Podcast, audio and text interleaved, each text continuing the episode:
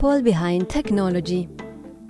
Der Rode und Schwarz Podcast über Technologien der Zukunft und innovative Köpfe, die diese vorantreiben. Mit Lorena Messmann-Vera. Hallo zusammen und Max Henninger. Willkommen allerseits.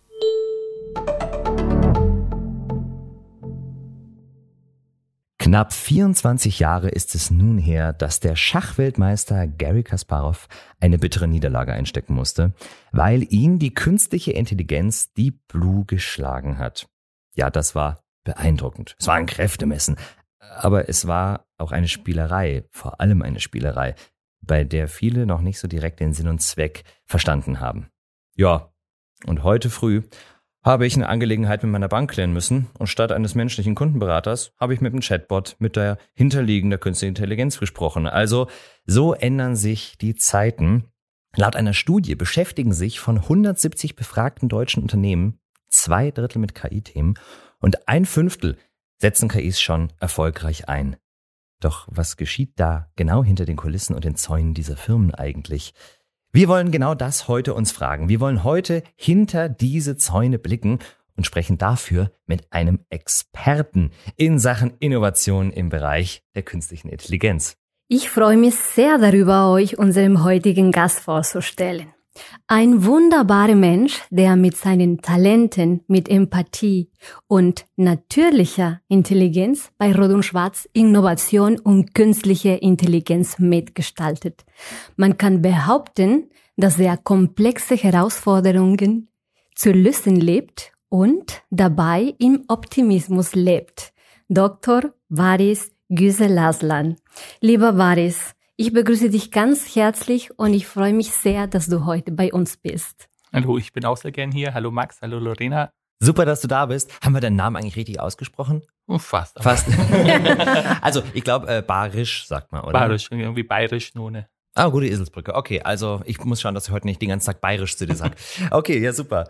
Barisch, sag mal. Erste Frage an den KI-Experten ich denke so ein bisschen zurück an die Zeit, wo man zum ersten Mal über künstliche Intelligenzen, über künstliche Wesen und Menschen und äh, äh, Gruselvorstellungen geredet hat. Äh, Frankensteins Monster lässt grüßen. Sag mal, gruselst du dich vor KIs? Auf keinen Fall. Reine Mathematik und deswegen, also mit der KI, die wir heute haben, die beängstigt mich noch nicht. Mhm. Reine Mathematik, das heißt, KIs sind nicht so unberechenbar, wie man es immer glaubt? Äh, gute Frage. Also berechenbar in dem Sinne, dass wir sie herleiten können, aber was sie dann wirklich äh, im Alltag dann äh, ausführen, da stehen wir noch vor einer Blackbox. Mhm. Aber wir wissen schon die Anwendungsfelder, also wir wissen schon, äh, für was sie gedacht sind. Ja. Und das Problem aber, man glaubt ja immer so nach dem Motto, eine KI, die läuft dann so selbstständig, dass man teilweise überhaupt nicht mehr kapiert, in welche Richtung entwickelt sich diese KI. Ist das eine reale Vorstellung? Kann eine KI schon so viel mehr als der Mensch, dass man teilweise selber nur noch davor steht und sich denkt, okay, was passiert hier gerade? Auf keinen Fall. Also nein, also sie kann nicht mehr als der Mensch. Es kann bestimmte Tasks vielleicht besser als der Mensch, aber im Gesamtheit ist der Mensch noch Herr der Lage und wir beeinflussen selber, wie in welche Richtung sich die KI entwickeln wird. Und solange wir eben hier, vor allem in Deutschland auch die Ethik und andere Aspekte beachten, sehe ich da noch keine Bedrohung die feinen, die feinen Entwicklungen kommen jetzt eben erst, wenn man es versucht, überall in unserem Leben publik zu machen, oder? Wir haben auch viele Felder, wo noch Spielerei betrieben wird, also wo wir erst noch äh, erforschen, was möglich ist. Aber in richtige Produkte sind einige KI schon eingeflossen. Aber das ist halt auch nicht so einfach. Eine KI, eine Idee, dann produktreif äh, zu entwickeln, das ist, glaube ich, die größte Herausforderung, die die Firmen haben. Weil Spielereien gibt's genug. Es gibt auch viele akademische Anwendungen, äh, wo man das eben nachweisen kann, dass die Ideen funktionieren könnten. Aber das dann wirklich in die Praxis, in die Industrie zu bringen, das ist die größte Herausforderung, glaube ich, mhm. heutzutage. Und das ist ja eigentlich vor allem auch deine Herausforderung. Das ist ein Großteil deines Jobs, dass du mit eben jener Kreativität versuchst, für verschiedene KI-Ideen Anwendungsfelder zu finden und das eben in Produkte zu überführen, gell? Ja, aber nicht allein. Also die Firma, äh, wir haben hier sehr viele kluge Köpfe, die dann mit den Ideen kommen. Weil KI ist auch nicht eine Sache, dass wenn ich KI gelernt habe, also AI gelernt habe, dass ich dann gleich auch die Ideen habe. Also was auf jeden Fall notwendig ist, ist Domainwissen. Und da sind wir im Bereich Signalverarbeitung natürlich sehr weit. Und jetzt schauen wir, wie wir dieses Domainwissen mit KI nochmal verbessern können. Was ist Domainwissen?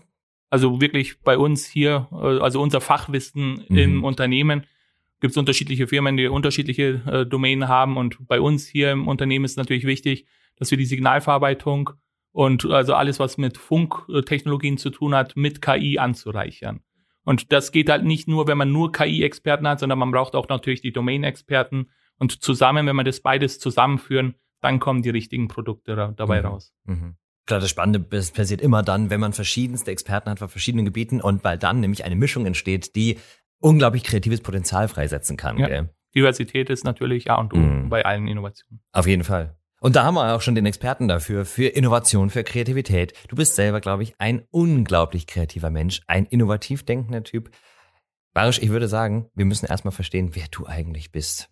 Das ist, genau, da grinst du schon. Äh, das ist vielleicht für dich selber viel, viel klarer als für viele andere, aber pass auf, was wir für dich haben, ist, um mal ein bisschen zu verstehen, das ist dieser Barisch, haben wir für dich mal einen Lebenslauf geschrieben.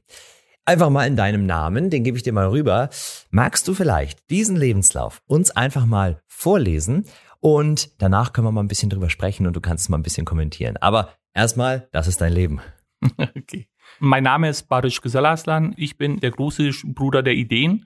Innerhalb unseres Innovationsfunnels kämpfe ich dafür, Innovationen rund um künstliche Intelligenz in das Daily Backlog unserer Firma hineinzubringen. Was mir dabei hilft, meine Begeisterungsfähigkeit und Neugier für die unterschiedlichsten Themen dieser Welt und diese Begeisterung trage ich schon immer in mir. Ich liebe Kunst und Technik zugleich, wollte darum eigentlich ein Produktdesign studieren, doch ich habe meine Bewerbungsmatte zu spät abgegeben. Da ich ungern etwas auswendig lerne, fiel meine zweite Wahl auf das Studium der Elektrotechnik. Nach einigen Jahren als Softwareentwickler erzählte mir mein Freund beim Kickern etwas von künstlicher Intelligenz und ich wusste, was meine nächste Leidenschaft wird. Heute habe ich die Designmappen gegen PowerPoint-Folien für internationale Konferenzen eingetauscht und habe hier meinen Traumjob gefunden.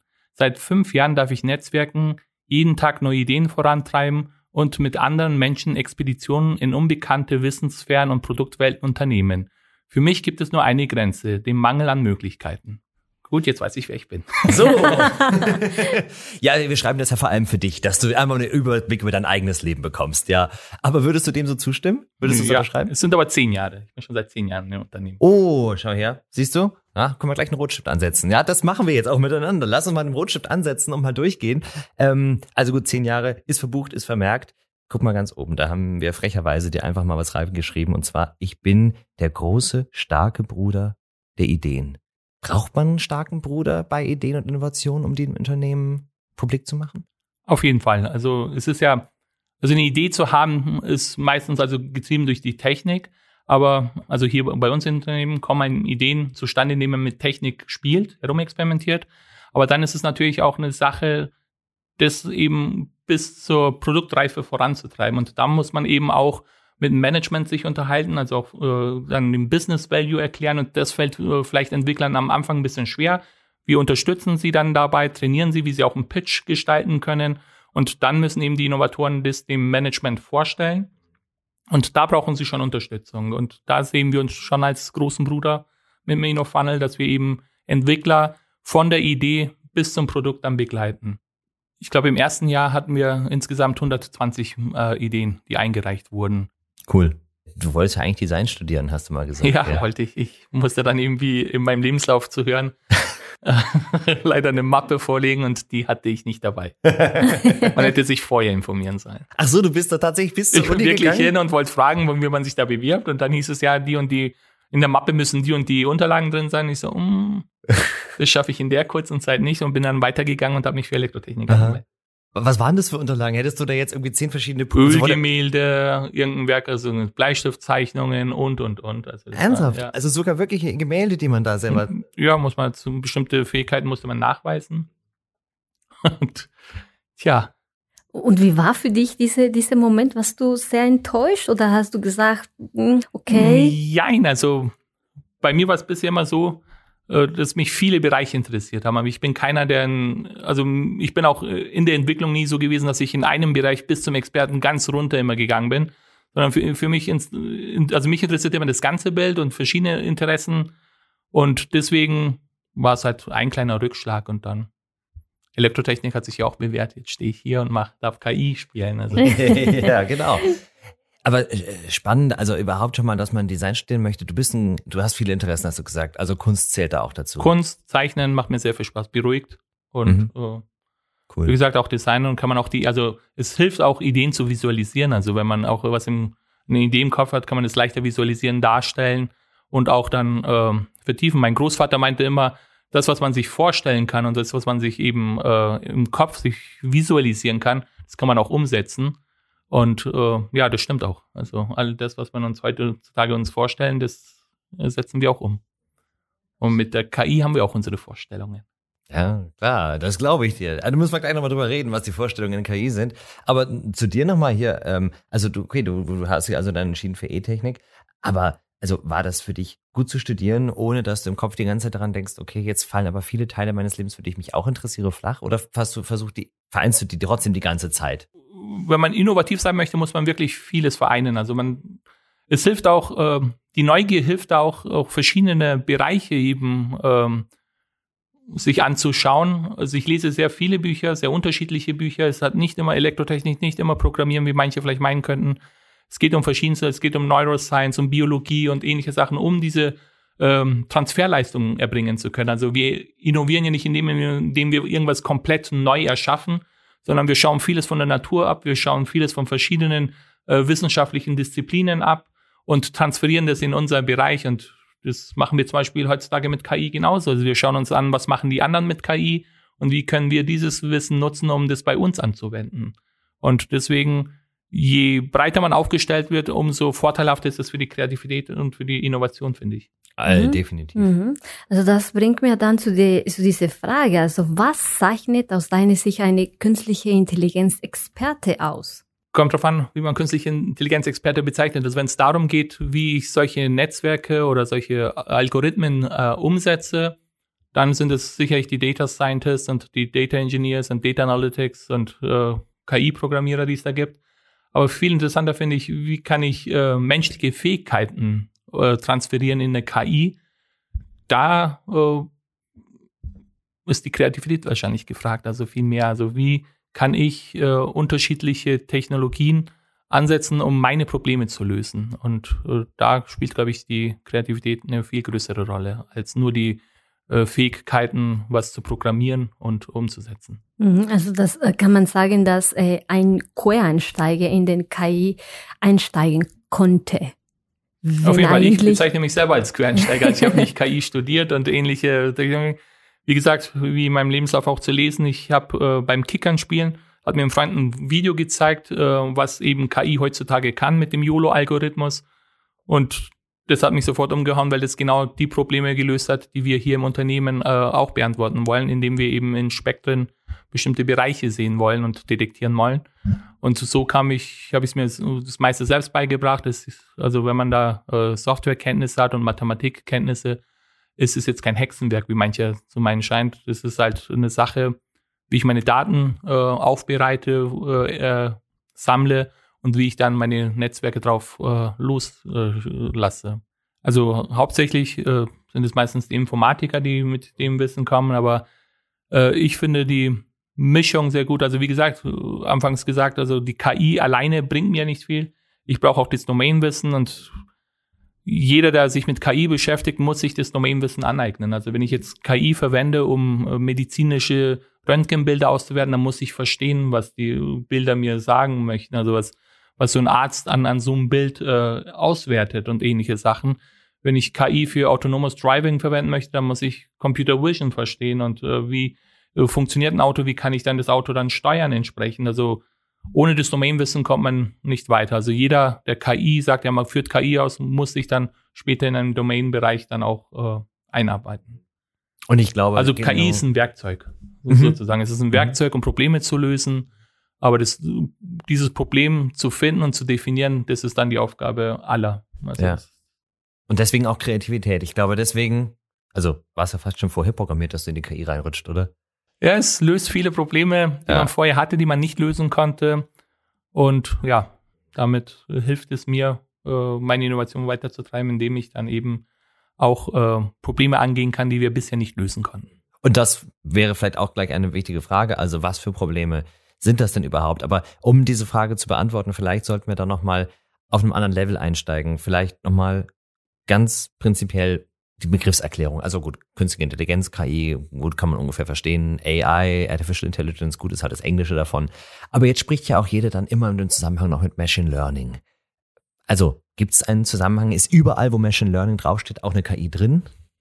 Also es gibt einen Artikel, ein Paper über die Anarchie der Methoden, weil es sind so viele Methoden, also alle, alles, all diese Methoden bezeichnen sie Artificial Intelligence und das wirklich zu unterscheiden ist schwierig für einen Laien auch für die Experten. Also da die richtige Definition zu finden, ist nicht so einfach, weil es eigentlich sehr weit aufgespannt ist und ähm, damit ist es nicht so einfach, das alles zu unterscheiden voneinander.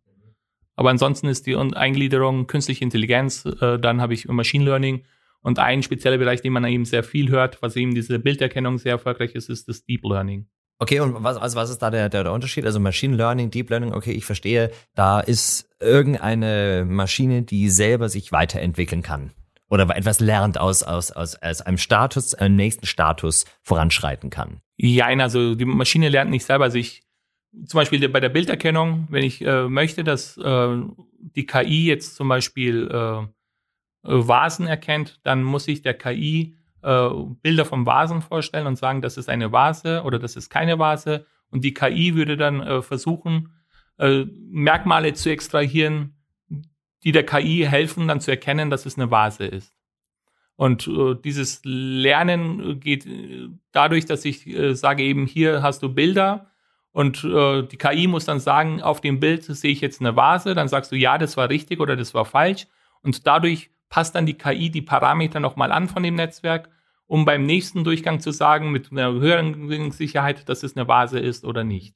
Und das ist all das, was sich, äh, die, wie sich eine KI äh, trainieren lässt.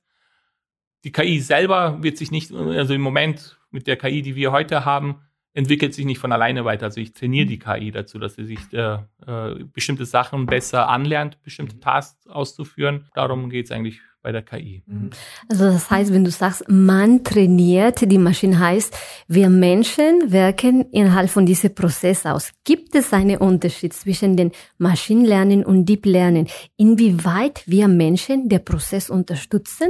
Oder gibt es irgend bei einem von den beiden einen Prozess, wo eigentlich autonom ähm, weitergeht und wir sind fast ähm, raus? Also ganz raus sind wir heutzutage noch nicht, vielleicht mit der allgemeinen äh, äh, KI, wenn sie mal so weit ist, dass sie von selbst äh, sich lernt. Also wir sind überall mit dabei als Mensch. Das heißt, wir schaffen die Hyperparameter, also wir definieren die Hyperparameter von so einem Netzwerk, wir definieren, ähm, wie das Netzwerk aufgespannt wird. Äh, wir sagen der KI auch, äh, also beim Supervised Learning zumindest, äh, was die KI da jetzt gerade sieht, weil die KI bildet keine Modelle von der Welt, wie wir sie machen. Also wenn ich in der Welt mich bewege und äh, lerne, wie der Mensch lernt, also wie der Mensch Wissen anlernt, dann ist es eigentlich, wir leiten von der Welt Modelle ab. Also ich weiß, wenn ich jetzt einen Stift fallen lasse, dass es nach unten fällt. Das weiß die KI nicht. Die KI sieht einfach Mensch und Stift, wenn ich das halte, weil ich das ihm beigebracht habe. Aber dass ich dann, wenn ich jetzt zum Beispiel in einer Raumstation den Stift fallen lasse, dass er nicht nach unten fällt, sondern auch nach oben fallen kann, das ist ein Modell, das der Mensch sich erarbeitet und mit dem ganzen Zusammenhang. Und das kann die KI heutzutage nicht. Und solange die KI noch keine eigenen Modelle ableiten kann, wie die Welt da draußen funktioniert, bis dahin habe ich noch keine Angst vor der KI. Gut. Weil sie soweit noch kontrollierbar ist. Genau, Verstehe. also mhm. genau. Genau, dann dann löst noch unsere Probleme. Aber es ist weit weg, glaube ich. Aber wie, wie schnell wir diese Strecke durchstreiten, das weiß ich. Wir haben vorhin über genau diese Frage ja kurz äh, gesprochen, nämlich, okay, jetzt haben wir verstanden, was eine KI ungefähr ist. Aber wofür ist sie denn da? Also was gibt es denn für Probleme auf der Welt, die man sagt, das ist Einsatzgebiet für eine KI? Das kann eine KI besser als alles andere. Digitale Transformation zum Beispiel. Also viele erkennen, sehen in der digitalen Transformation nur diesen Übergang von analog zu digital. Also wenn ich statt ein Heft habe ich jetzt ein iPad-Programm, wo ich äh, Notizen machen kann. Das ist ein Teil der Digitalisierung. Aber die digitale Transformation findet dann statt, wenn ich äh, Human Workflows, also menschliche Abläufe abschaffen kann. Also dass der Mensch das nicht mehr selber machen muss, sondern das eben digital in einem Workflow dann abbilden kann. Mhm. Und was uns dabei fehlte, ist eben bestimmte Schritte, die der Mensch besser ausüben kann als die Maschine. Und genau diese Anwendungsfälle versuchen wir jetzt mit der KI zu lösen, dass der Mensch das nicht mehr machen kann. Also sei es äh, menschliche Körperkraft wie Roboter, die durch Roboter ersetzt werden oder Ärzte, die anhand von Röntgenbildern Diagnosen erstellen müssen. Solche Sachen versuchen wir mit der KI zu lösen und zu verbessern. Und dabei geht es nicht darum, dass die KI zum Beispiel bei diesen Ärztediagnosen 100% richtig sind, sondern es reicht schon, wenn sie besser als der Mensch sind. Und die, die Messschwelle, die Messlatte ist eben der Mensch. Und wenn die KI das schafft, besser als der Mensch irgendwelche Diagnosen zu treffen, dann haben wir schon einen Schritt gewonnen in Richtung äh, KI. Und für mich ist KI ersetzt halt die menschlichen Fähigkeiten, die wir bisher hatten, wie visuelle äh, Erkennung, äh, Sprache und ähnliche Sachen. Und genau dafür setzen wir KI ein. Mhm. Weil das definiert uns Menschen durch äh, unsere Intelligenz und mhm. da äh, kann die KI natürlich mhm. Äh, Lösungen schaffen. Gibt es auch Grenzen, wo man sagt, also da vielleicht sowohl technisch als auch eventuell auch ethische Frage, gibt es Grenzen, wo man sagt, das ist nicht eine KI, das sollte man auch nicht benutzen? Überall dort, wo die Maschine über Leben entscheiden muss. Da wäre ich dafür, dass man äh, das nicht zulässt. Also dass dann wieder ein Mensch dahinter steckt, äh, der dann entscheiden muss, ob äh, eine Maßnahme ergriffen werden soll, das ein Menschenleben betreffen könnte. Da sind für mich aus ethischer Sicht die Grenzen gesetzt. Im Zweifelsfall auch autonomes Fahren dann. Oder zumindest das, also da gibt es ja auch durchaus Einsatzszenarien, wo man sich denkt. Kann man ja, sehr diskutieren und philosophieren, ja. ja. Äh, da müssen wir die Politiker und die Experten fragen, die das dann zu verantworten haben. Mhm. Aber vielleicht würde es ja auch schon reichen, wenn man, wie du gesagt hast, gerade beim autonomen Fahren bei solchen Sachen äh, dann doch wieder die Entscheidung einem Menschen übergibt. Also dass man auch niemals in diese Ausbaustufe hineingeht, dass man komplett sich zurücklehnen kann. Also das ist ja, Fahrerassistenzsysteme sind ja teilweise auch schon intelligente Systeme. Also. Aber andererseits muss man auch bedenken, dass die äh, handelt der Mensch jedes Mal richtig. Das wissen wir auch nicht. Also wir haben auch unsere Fehler und können auch in Situationen fehlerhaft uns verhalten. Deswegen, ja, also wie gesagt, das ist ein Thema, da könnte man philosophieren, stundenlang. Mensch, Menschlichkeit, das ist, glaube ich, ganz essentiell, was du gerade gesagt hast. Der Mensch macht Fehler. Und das, ich glaube, das hat auch irgendwie immer so ein bisschen diese Scheu vor KIs geweckt, dass eine KI immer so als perfekt erscheint und einfach als deswegen übermenschlich. Das ist ja positiv. Aber das kann auch sehr, sehr gruselig wirken. Deswegen die Eingangsfrage, gruselst du dich auch? Weil, wenn man sich das mal so überlegt, ähm, es gibt ja Deep Blue, ähm, haben wir damit ja eingeleitet, ne? der übermenschliche Schachcomputer. Ganz toll, der konnte den Schachgroßmeister besiegen. Aber Heutzutage gibt es ja auch andere KIs, die eingesetzt werden im Schach. Maya heißt zum Beispiel eine. Und die hat keine übermenschlichen Fähigkeiten, sondern die macht auch Fehler im Schachspiel. Und auf einmal wird es spannend, mit Maya zusammen zu spielen. Auf einmal kannst du richtig spannende Schachduelle mit der machen. Und das wäre doch mal spannend zu wissen. Brauchen wir eventuell auch menschlichere KIs, also sprich KIs, die auch Fehler machen können? Ich denke ja, also auf jeden Fall. Vor allem, wenn man äh, kreative Prozesse voranbringen möchte. Also wenn ich, ähm, also äh, einerseits haben wir Computer, die sehr schnell sehr große Rechenaufgaben lösen können, aber die machen keinen Fehler. Auf der anderen Seite denken wir, die sind dem Menschen überlegen, aber der Mensch macht Fehler und dadurch schafft er auch natürlich neue Pfade. Also wenn ich einen Fehler mache, also Fehler in dem Sinne eine Änderung äh, herbeirufe, dann kann ich auch neue Sachen ausprobieren. Und das könnte die Computer bisher nicht. Also der Computer hat immer nur das gemacht, was ich ihm gesagt habe, aber das halt eben sehr schnell und ohne Fehler. Ich mache Fehler oder ich schweife ab oder ähnliches und finde dabei neue Wege. Und deswegen finde ich schon, dass Fehler wichtig sind. Und das macht man ja auch beim Trainieren von der KI heutzutage. Also wenn ich ein, ähm, ein System trainieren lasse, zum Beispiel mit dem Reinforcement Learning, also wenn es um Brettspiele geht, was eben Alpha Go, das Spiel Go, äh, ähm, besiegt hat, dem Weltmeister darin, dann wurde ja nicht nur so trainiert, dass man ihn spezifisch bestimmte Pfade trainiert hat, sondern man hat ihm auch äh, die Möglichkeit gegeben, auch mal was anderes auszuprobieren. Und also nicht so strikt bleiben, sondern sagen, mach genau immer diese Ding-Abfolge, sondern versuch auch mal zwischendurch mal zu variieren beim Lernen, damit du auch neue Wege findest, die der Mensch nicht konnte. Und so war es auch bei dem Spiel ähm, gegen den Weltmeister, der Name fällt mir jetzt nicht ein, aber da war es eben so, dass da ein, ein Zug, ähm, äh, also dass die KI einen Zug gespielt hat, wo dann auch der Moderator gesagt hat, ah, jetzt hat die KI wahrscheinlich einen Fehler gemacht. Aber was der, das ist eben die Arroganz des Menschen, dass er denkt, ja, okay, das habe ich bisher noch nicht gesehen, das ist ein Fehler. Aber es war der geniale Schachzug, also nicht Schachzug, aber Go-Zug. Ja, ja. Und dadurch hat er dann angefangen, ganz neue Züge zu lernen, die der Mensch bis dato nie ausprobiert hatte. Und ähm, der, Meister, der Weltmeister damals hat auch dann gemeint, äh, zum ersten Mal hat er gegen eine Maschine gespielt. Also davor waren es immer menschliche Züge. Also früher hat man die KI so trainiert, mit den äh, historischen äh, Spielen vom Frühjahr hat die KI gelernt, was man eben spielen kann. Aber hier hat die KI zum ersten Mal was Neues selbst erlernt. Und deswegen hat der Meister damals gemeint, dass er zum ersten Mal gegen eine Maschine verloren hat. Und das ist dann natürlich, äh, also das flößt ein bisschen Angst ein, aber man muss immer bedenken, dass diese, dass diese Intelligenz, was da eben erschaffen wurde, nur Go-Spiele spielt. Also es ist nicht so, dass es was anderes kann. Es kann eben, was weiß ich, keine Kaffeemaschine bedienen und ähnliches. Es ist daraufhin optimiert, dieses Spiel zu gewinnen.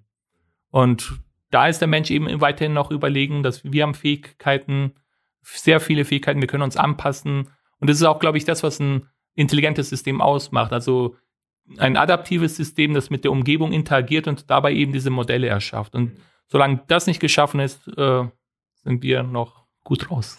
Aber äh, du hast gesagt, ich liebe KI. Was ist deine Lieblings-KI-Anwendung persönlich heute? Natürlich das, was wir hier in der Firma einsetzen. Sehr gut, brav. also was mich äh, sehr fasziniert ist, sind zum Beispiel unsere Körperscanner am Flughafen, die für Sicherheit sorgen. Und da ist ja KI drin, also man wird äh, durchgescannt und die KI versucht dann Objekte zu detektieren, die eben da nicht sein sollten. Mhm. Und das ist eine sehr gelungene äh, Anwendung von der KI, wo eben Funktechnologie und KI zusammenkommen, um eine Lösung für den Menschen anzubieten, dass man eben mehr Sicherheit hat und äh, das auch schnell passieren kann, diese, diese äh, Sicherheitszone im Flughafen. Sehr schön. Also künstliche ja. Intelligenz macht Dienste. Ja, und was ich auch sehr liebe, sind KI-Algorithmen, die die Kreativität fördern. Also es gibt zum Beispiel viele Künstler, die jetzt immer mehr KI einsetzen, nicht um dann das endgültige Produkt von der KI machen zu lassen, sondern auch mal Sachen auszuprobieren, die, wozu ich als Mensch nicht die Zeit habe, alles auszuprobieren. Die KI kann dann auch mal Sachen anders sehen oder anders äh, auswerten. Und äh, solche Sachen finde ich auch sehr hilfreich. Also, dass man auch den Suchbereich ein bisschen mehr ausweitet und nicht immer das Gleiche macht und äh, mit derselben Linie mal ein Leben lang durchfährt, sondern dass man auch mal was anderes ausprobiert. Also wo Kreativität auch gefördert wird mit äh, KI. Da kommt wieder der kreative Barisch raus, der sich für alles interessiert und für den alles spannend ist, verstehe ich total. Also bin ich ganz bei dir und ganz bei deiner Seite. Du hast sowieso gerade schon gesagt, äh, du freust dich, dass ähm, wir immer noch empirische Menschen haben. Quatsch, nicht empirische Menschen, das sowieso auch. Nein, empathische Menschen haben, die noch viel mehr können als einfach nur besonders intelligent zu sein, sondern die noch viel, viel mehr Eigenschaften haben. Übrigens freuen wir uns auch sehr, dass wir hier keine KI vor uns sitzen haben, sondern dass du hier da bist. der Barischer, wirklich so empathischer Mensch. Sag mal, du hast ja zwei Kinder. Wie versuchst du die ranzuführen ans äh, Leben? Ähm, die können sich ja gar nicht für so viel begeistern im Leben wie du, oder? Wie, wie, wie, komm, wie gehst du damit um? Also ich habe zwei Töchter, die sich für alles begeistern lassen. Also cool. Ja, die zeichnen auch mit mir gern, die probieren Sachen aus. Ich mache auch sehr viel also gibt es auch so Methoden wie Design Thinking, mhm. wo ich dann mit denen zusammensitze und denen versuche, das zu erklären, wie man da eben vorangeht und wie man eben auch ähm, Sachen nicht von vornherein ausschließt, sondern auch mal andere Sachen ausprobiert mhm. und so transferiert von in Sachen, die sie so im Alltag leben. Also ich lerne auch von denen sehr viel. Also das mhm. ist wirklich, also wenn man KI betreibt und Neurosciences, dann versteht man überhaupt, äh, wie sich Kinder entwickeln und ähm, wie sie einen auch begeistern können für Kreativität. Also es ist faszinierend. Also ich bin froh, beide zu haben. Und äh, ich glaube, die geben mir viel mehr als ich denen. Ja. Also in dem Sinne. Und äh, ja. Sehr schön. Du, du hast gesagt, ja, Kinder stellen richtige Fragen. Das Einfach. Ähm, und äh, ich habe eine Frage von einem siebenjährigen Kind und er möchte gerne wissen, wie entsteht künstliche Intelligenz überhaupt? Wie können wir das ein kleines Kind erklären? Ja, das ist Wenn du es einem Fünfjährigen erklären kannst, dann hast du es genau. geschafft. so ist es. Was wir bisher nicht konnten, ist, jetzt wenn ich mit Nicht-Linearität anfange, wird es ein Siebenjähriger auch nicht verstehen, aber es war nicht möglich, ähm, wenn ich Bilder sehe von Bäumen, dann konnte ich äh, mit, kann ich mit klassischer Programmierung äh, dem Computer nicht beibringen, wie ein was die Eigenschaften eines Baumes sind. Also ich kann ihm, es gibt so viele unterschiedliche Bäume, wo fange ich an? Also ist, ist der fünf Meter hoch oder ist ein Baum sieben Meter hoch? Äh, ist ein Baum grün oder hat im Herbst dann äh, gelbe Blätter und ähnliches? Das konnte ich bis heute, bis zum Einsatz von KI, als ein Algorithmus so nicht äh, hinterlegen. Und äh, die KI, die Stärken der KI sind es jetzt, dass nicht ich der KI sage, was es da sieht, sondern die KI versucht anhand der Pixel äh, zu erkennen, zu lernen, wie ein Baum aussieht. Also die KI schaut sich tausende Bilder an von Bäumen und versucht Gemeinsamkeiten in den Bildern zu erkennen, um zu, zu sagen zu können am Ende, was ist, äh, was, was die KI da sieht, in Anführungsstrichen. Und das ist, glaube ich, das Neue. Also, dass der Mensch nicht mehr diese äh, Regeln aufsetzt, sondern dass die KI selber das lernt, was es da sieht. Und das natürlich nur dadurch heutzutage immer noch, dass ich sagen muss, natürlich, das ist ein Baum und das ist kein Baum. Das kann die KI nicht unterscheiden. Das kann ein Kind einfacher. Wenn ich ein Kind einmal einen Baum zeige, dann kann es den nächsten Bäumen auch gleich miterkennen. Und das ist eben die Faszination vom Gehirn, wie das funktioniert. Aber ansonsten ist es einfach ein Zeigen von vielen Bildern und zu sagen, äh, also Daten zu zeigen die KI leitet dann sich selber die Regeln ab, äh, wann es ein Baum ist und wann nicht. Sehr schön. Also das klingt fast wie ein Spiel für ein Kind. Also die künstliche Intelligenz wäre dann so wie ein Schüler, die hat ein Spiel vor, mehrere Kärtchen und einfach muss Gemeinsamkeiten suchen und die sich merken. Genau, das ist wie mit so einem Bilderbuch. Ich zeige halt mehrmals, in diesem Bilderbuch sind viele Tiere abgebildet, viele Hunde. Wenn ich sage, das ist ein Hund, das ist ein Hund und das ist ein Hund, wird das Kind dann wissen, also auch neue Bilder an sich ansehen können und sagen, es sieht einem Hund ähnlich, also es ist ein Hund. Und wenn wir dann bestätigen, ja, das ist ein Hund, dann weiß das Kind, es hat gelernt, dass es ein Hund ist. Und so lernt die KI genauso. Also durch äh, Interaktion auch, dass wir eben sagen, auch äh, bestätigen das, was die KI gelernt hat oder was das Kind gelernt hat. Und dadurch ist es so ein interaktiver Prozess. Und so lernt dann eben auch die KI. Schön, danke. Jetzt haben wir es auch endlich mal begriffen. ja. ja. Nee, super. Ja, jede Person ist wie ein Buch. Das habe ich letztens erst gehört. Du bist ja ein positiver Mensch und bei der Recherche habe ich gelernt, dass Barisch, dein Name auf Türkisch, Frieden bedeutet. Und wenn man Menschen wie dich trifft, die visionär und positiv sind, man, man stellt sich selber die Frage, war diese Person immer so oder gab es vielleicht eine Situation, dass diese Mindset des positives Denkens gefordert hat oder sogar geschaffen hat? Da gibt es tatsächlich ein Ereignis im Leben. Als ich 16 war, habe ich äh, mich mit einer mit einem Virus angesteckt in der Türkei und als ich dann aus dem Urlaub zurückkam, ist eben dieser Virus ausgebrochen und ich lag wirklich drei, vier Wochen krank äh, im Krankenhaus und war auch in der Quarantäne, also Komplettpaket, ohne WhatsApp, ohne Netflix damals. Oh, also ich war 16, aber es gab das alles nicht.